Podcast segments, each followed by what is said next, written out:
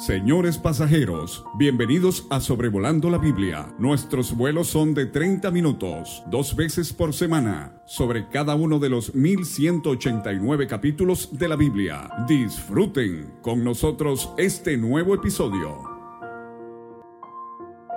Muy buenos días a todos. Hoy es 3 de diciembre del 2022 y hoy nos corresponde estudiar el capítulo 19 del libro de jueces.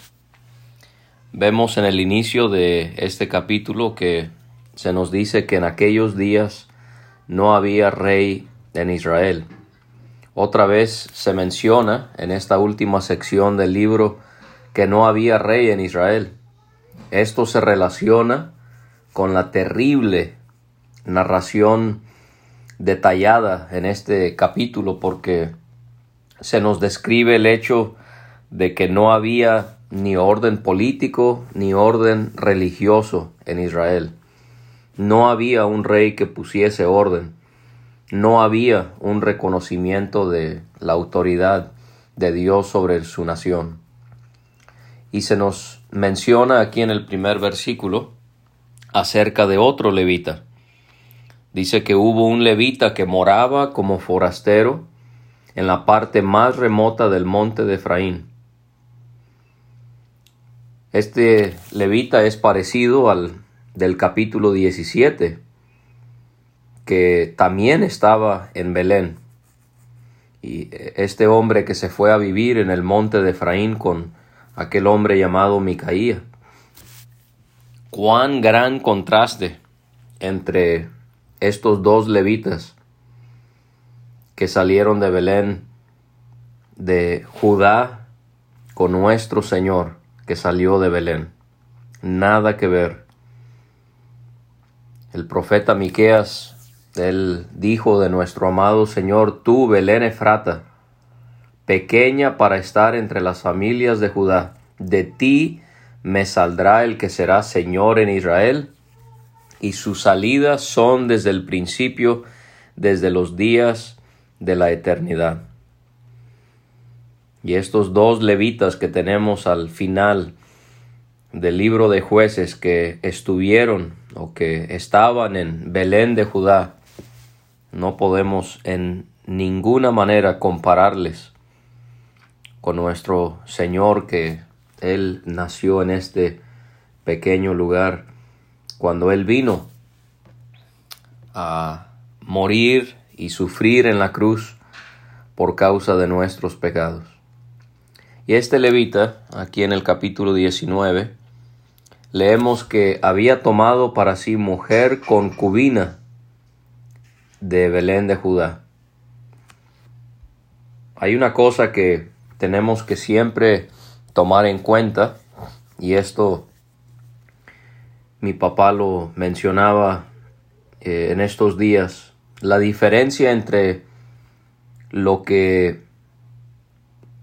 la Biblia menciona, pero no siendo algo que Dios lo avale, sino solo lo menciona Dios como algo que ocurrió. Y este es el caso de hombres que tuvieron concubinas en la Biblia. Esto fue común, pero jamás avalado por Dios, jamás. Abraham, Jacob, Caleb, Saúl, David, Salomón, Roboam, todos tuvieron concubinas.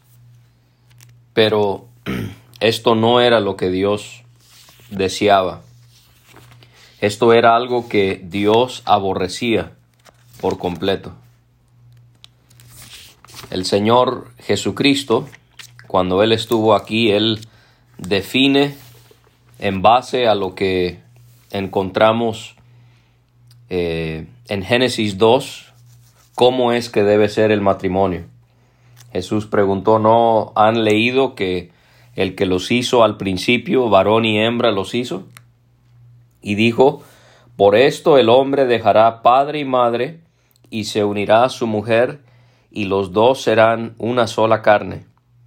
Así que no son ya más dos, sino una sola carne. Por tanto, lo que Dios juntó, no lo separe el hombre. El matrimonio es entre un hombre y una mujer y cualquier otra relación que no cumpla con esos requisitos es ilícita. Nunca se nos explica por qué es llamada concubina y no su esposa, porque no se menciona una esposa de este hombre levita. La manera en la que quizás esto tiene sentido es al considerar que parece ser que levita consideraba a esta mujer como su propiedad, no como su esposa, sino la consideraba como una propiedad y por eso es llamada concubina. Porque fíjense aquí en el capítulo 19, en los versículos 26 y 27, el levita es llamado su señor,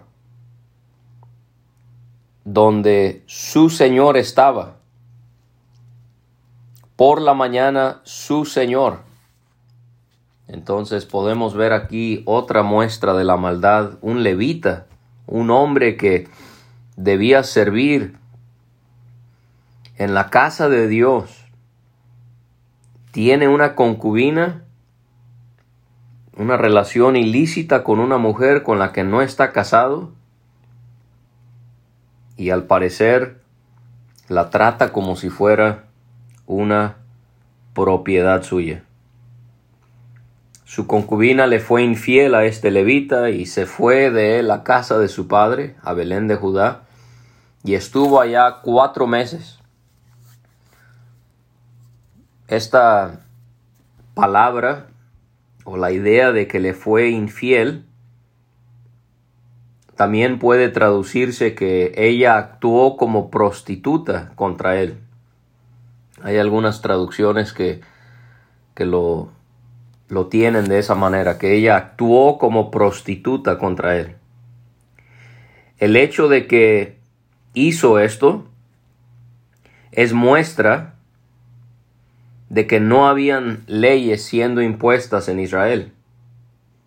O sea, de que ella se pudo haber ido a su casa de sus padres, a Belén, es muestra de que no habían leyes siendo impuestas en Israel. ¿Por qué?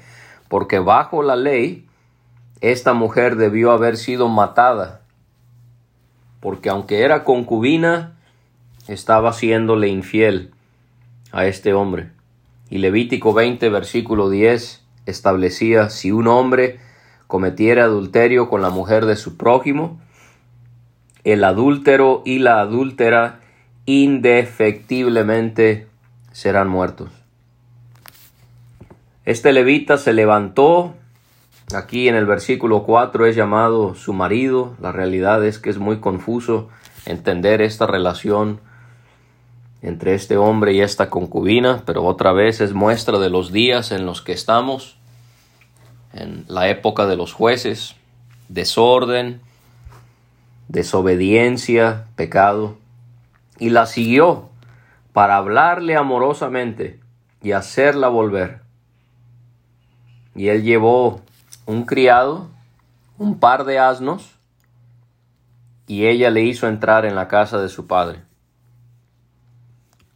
Al ver la forma en la que se hizo de la mujer y la grotesca manera en la que se comportará, no veo ningún caso en reconocer el bien que él hace aquí. Sí, este asunto que fue por ella y que le habló amorosamente y que no, no, no, no tiene caso reconocer esto por esta relación ilícita, por la manera tan nefasta en la que vamos a ver que él se va a comportar hacia ella. Este hombre no amaba a esta mujer, está claro eso. Era para él una propiedad con la que tenía relaciones sexuales y era para satisfacer sus placeres. Porque si tenía buenas intenciones, ¿por qué esperó cuatro meses para ir a buscarla? Entonces, por favor, no utilice a este levita como ejemplo de lo que debe ser un esposo. Viéndola el padre de la joven salió a recibirle gozoso y le detuvo su suegro. el padre de la joven, y quedó en su casa tres días, comiendo y bebiendo y alojándose allí. Otra vez, aquí es llamado su suegro. Hay cosas que parecerían indicar que no eran casados legalmente, otras cosas que sí, pero otra vez insisto, es muestra de la confusión total que había en Israel. Y al cuarto día, cuando se levantaron de mañana, se levantó también el levita para irse. y el padre de la joven le dijo a su yerno, conforta tu corazón con un bocado de pan y después se irán. Se sentaron ellos dos juntos, comieron, bebieron, y el padre de la joven le dijo, yo te ruego que quieras pasar aquí la noche y se alegrará tu corazón. Y se levantó el levita para irse, pero el suegro insistió que pasara allí la noche. Y al quinto día, levantándose de mañana para irse, le dijo el padre de la joven, conforta ahora tu corazón y aguarda hasta que decline el día. Y comieron ambos juntos.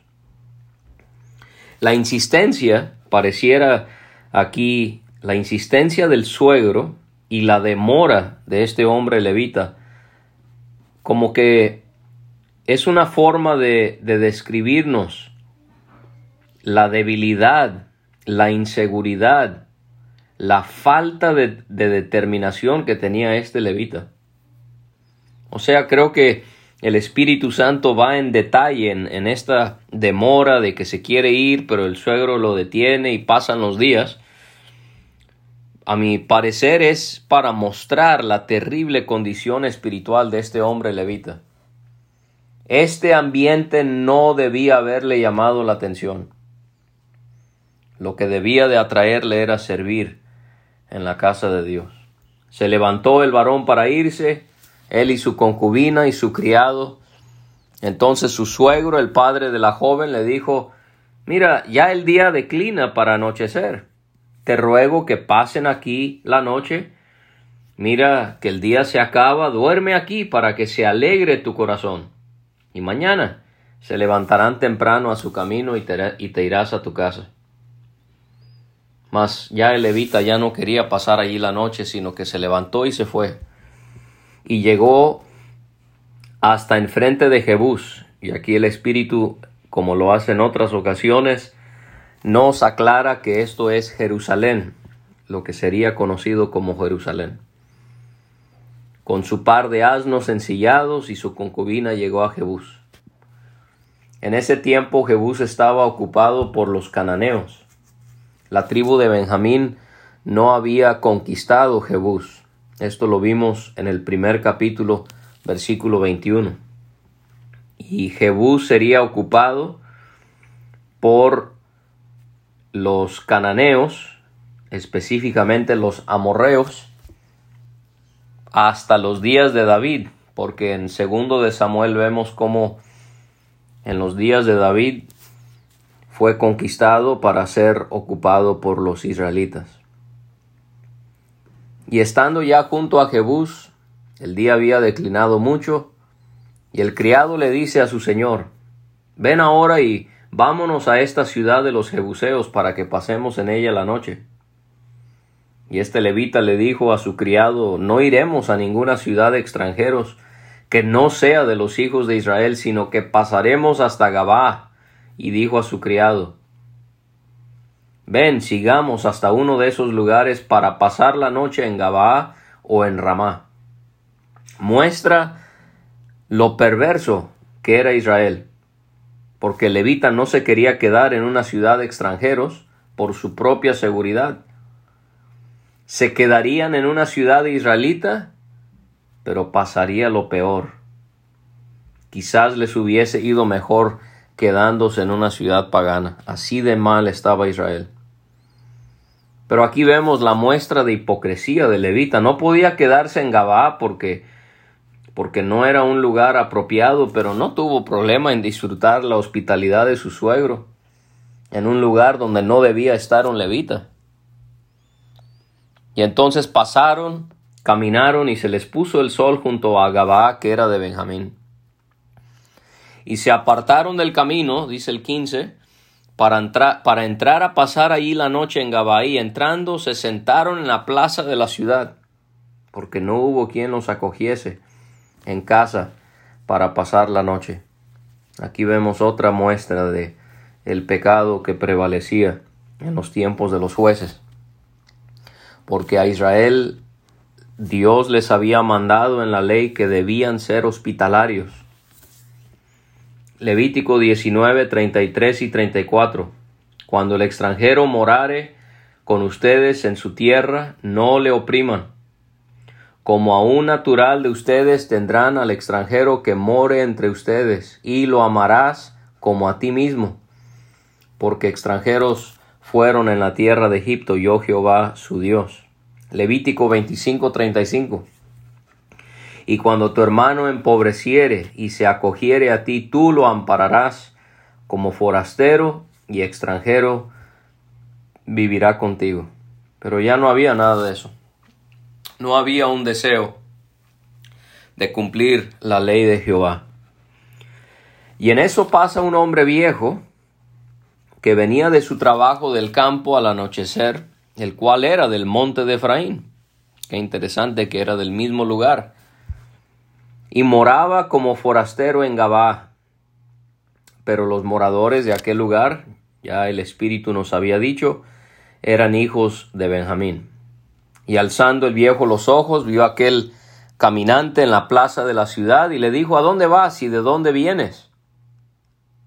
Y le explicó el levita, bueno, pasamos de Belén de Judá a la parte más remota del monte de Efraín, de donde soy, había ido a Belén de Judá, mas ahora voy a la casa de Jehová. Ahora de repente es alguien que le interesa la casa de Jehová, supuestamente iba a la casa de Jehová. No hay quien me reciba en casa. Recordemos que la casa de Jehová no estaba en Jerusalén en ese tiempo, sino en Silo, según el capítulo 18 y el versículo 31. La casa de Dios estuvo en Silo. Y el hombre le dice, bueno, nosotros tenemos paja y forraje para nuestros asnos, y también tenemos pan y vino para mí y para tu sierva, y para el criado. Fíjese cómo aquí se refiere el hombre a esta mujer, su concubina, como sierva. Y para el criado que está con tu siervo no nos hace falta nada. Y el hombre le dijo, pasea contigo, tu necesidad toda queda solamente a mi cargo, con tal que no pases la noche en la plaza. Y los trajo a su casa, le dio de comer a sus asnos, se lavaron los pies, comieron y bebieron. Todo iba aparentemente bien. Pero cuando estaban gozosos, los hombres de aquella ciudad, hombres perversos, en algunas traducciones aquí dice hijos de Belial en vez de hombres perversos, rodearon la casa, golpeando la puerta, y hablaron al anciano dueño de la casa diciendo, saca al hombre que ha mostrado en tu casa, que ha entrado en tu casa, para que lo conozcamos. Esto no era sácalo para que platiquemos con él y lo, y lo conozcamos y le preguntemos de dónde es y cómo es el clima y cómo es la comida. No, esto es para tener relaciones sexuales con él. Querían abusar de Levita los habitantes de este lugar. Seguramente está pensando usted en Génesis 19, cuando los varones de Sodoma querían que Lot sacara a los varones que eran ángeles, que le visitaron para tener relaciones sexuales con ellos. Imagínense, en los tiempos de los jueces, Israel se encontraba igual de mal que lo que se vio en Sodoma. ¿Es correcto decir eso? Bueno, el profeta Jeremías registra en su libro, en el capítulo 23, cómo es que en los días de, de Jeremías se asemeja en el versículo 14 en los profetas de Jerusalén. He visto torpezas, cometían adulterios y andaban en mentiras y fortalecían las manos de los malos para que ninguno se convirtiese de su maldad. Me fueron todos ellos como Sodoma y sus moradores como Gomorra. Imagínese, Israel llegó a estar tan mal que el Espíritu Santo compara esos lugares con Sodoma y Gomorra que fueron destruidas por Dios por su terrible pecado. Y aquí vemos este pecado de la homosexualidad. Obviamente prevalecía al grado que estos hombres querían sacar a Levita de la casa de este anciano y abusar de él.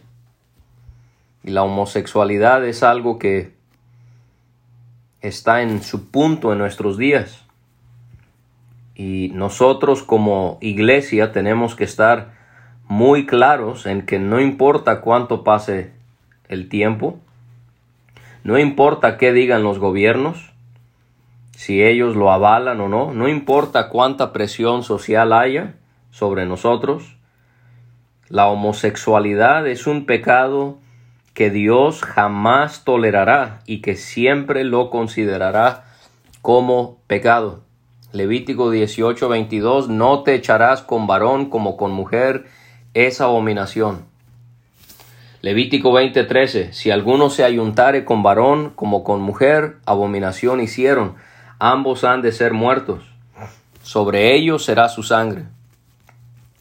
Romanos 1, 26 y 27, por esto Dios los entregó a pasiones vergonzosas, pues aún sus mujeres cambiaron el uso natural por el que es contra naturaleza, y de igual modo también los hombres, dejando el uso natural de la mujer, se encendieron en su lascivia unos con otros, cometiendo hechos vergonzosos, hombres con hombres, y recibiendo en sí mismos la retribución debida a su extravío.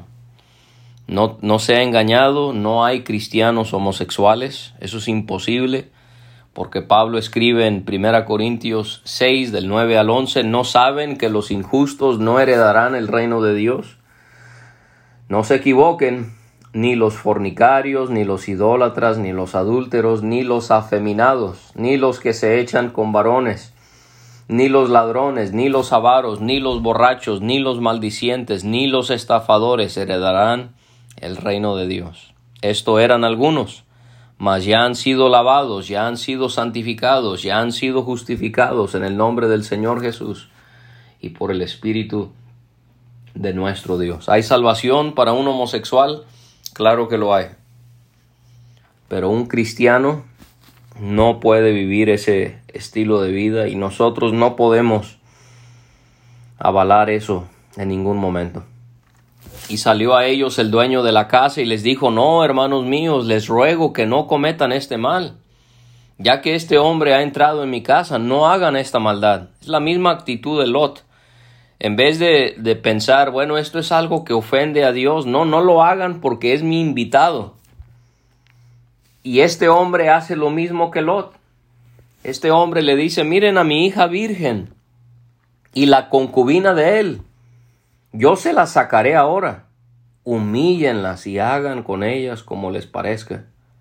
Y no hagan a este hombre cosa tan infame. Aquí vemos, querían abusar de este hombre. El anciano mostró su perversidad al querer que abusaran de su hija virgen y de la concubina, en vez de hacerlo con el levita. Mas esos hombres no quisieron oírle, por lo que tomando aquel hombre a su concubina la sacó, entraron a ella y abusaron de ella toda la noche hasta la mañana, y la dejaron cuando apuntaba el alba. Fíjese, lo que querían hacer con el hombre estaban dispuestos también en hacerlo con una mujer, completamente perdidos estaban. El hombre, el levita, mostró su perversidad al querer que abusaran de su concubina, ¿En qué mente, en qué mente entraría o pasaría estar de acuerdo con tal cosa? ¿Encontramos culpa en el anciano? ¿Encontramos culpa en el levita? ¿Encontramos culpa en los de Gabá? Pero irónicamente, no en la concubina. No en la concubina, ella no había hecho nada. Este acto abominable sería recordado a lo largo de la historia de Israel. Oseas 9:9 llegaron hasta lo más bajo en su corrupción como en los días de Gabá. Ahora se acordará de su iniquidad, castigará su pecado. Oseas 10:9 desde los días de Gabá has pecado, oh Israel. Allí estuvieron. No los tomó la batalla en Gabá contra los inicuos. Pareciera que ese es el propósito de la historia, mostrar la corrupción en los habitantes comunes de Israel, como el anciano, los de Gabá y su salvajismo, y el levita también, representando al sistema religioso de Israel. Y cuando ya amanecía, vino la mujer y cayó delante de la puerta de la casa de aquel hombre donde su señor estaba hasta que fue de día. Y se levantó por la mañana su señor y abrió las puertas y salió para seguir su camino, como si nada hubiera pasado. Y la mujer, su concubina, estaba tendida delante de la puerta de la casa con las manos sobre el umbral. Y él le dice con tanto cinismo, Levántate, vámonos. Ella no respondió. Entonces la levantó el varón y echándola sobre su asno, se levantó y se fue a su lugar muestra la infinita carencia de piedad que tenía este hombre perverso hacia su concubina. Claramente la veía como una como un objeto solamente. El levita en casa de Micaía se mostró más activo. Este levita se mostró terriblemente pasivo. Dejó que estos hombres abusaran de ella hasta que la mataron. Y llegando a su casa tomó un cuchillo y echó mano de su concubina y la partió por sus huesos en doce partes y la envió por todo el territorio de Israel. Y todo el que veía aquello decía jamás se ha hecho ni visto tal cosa. Desde el tiempo en que los hijos de Israel subieron de la tierra de Egipto hasta hoy. Consideren esto, tomen consejo y hablen.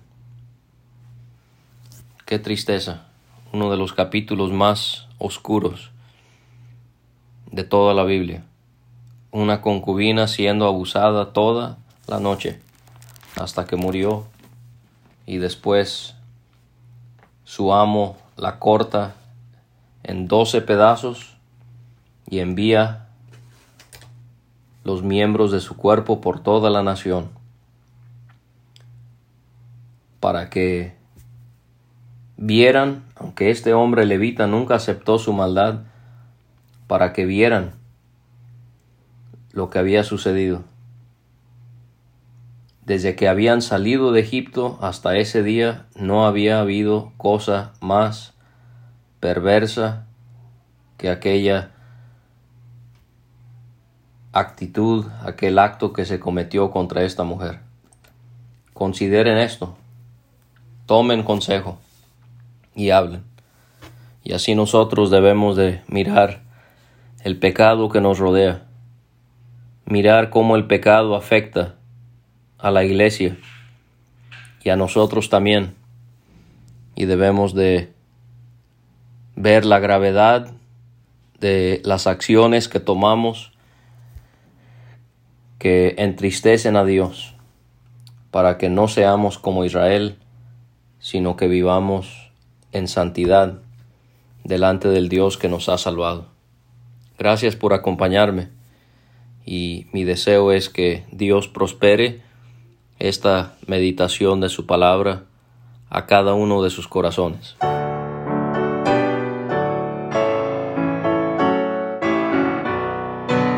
Muchas gracias por escuchar. Puede conseguir todos los episodios de Sobrevolando la Biblia en aplicaciones de podcast como Spotify o Pocket Cast para recibir dos audios por semana a su WhatsApp. Envíe un mensaje al más 52 322 349 2258 y no olvide añadir este número a sus contactos. Hasta la próxima.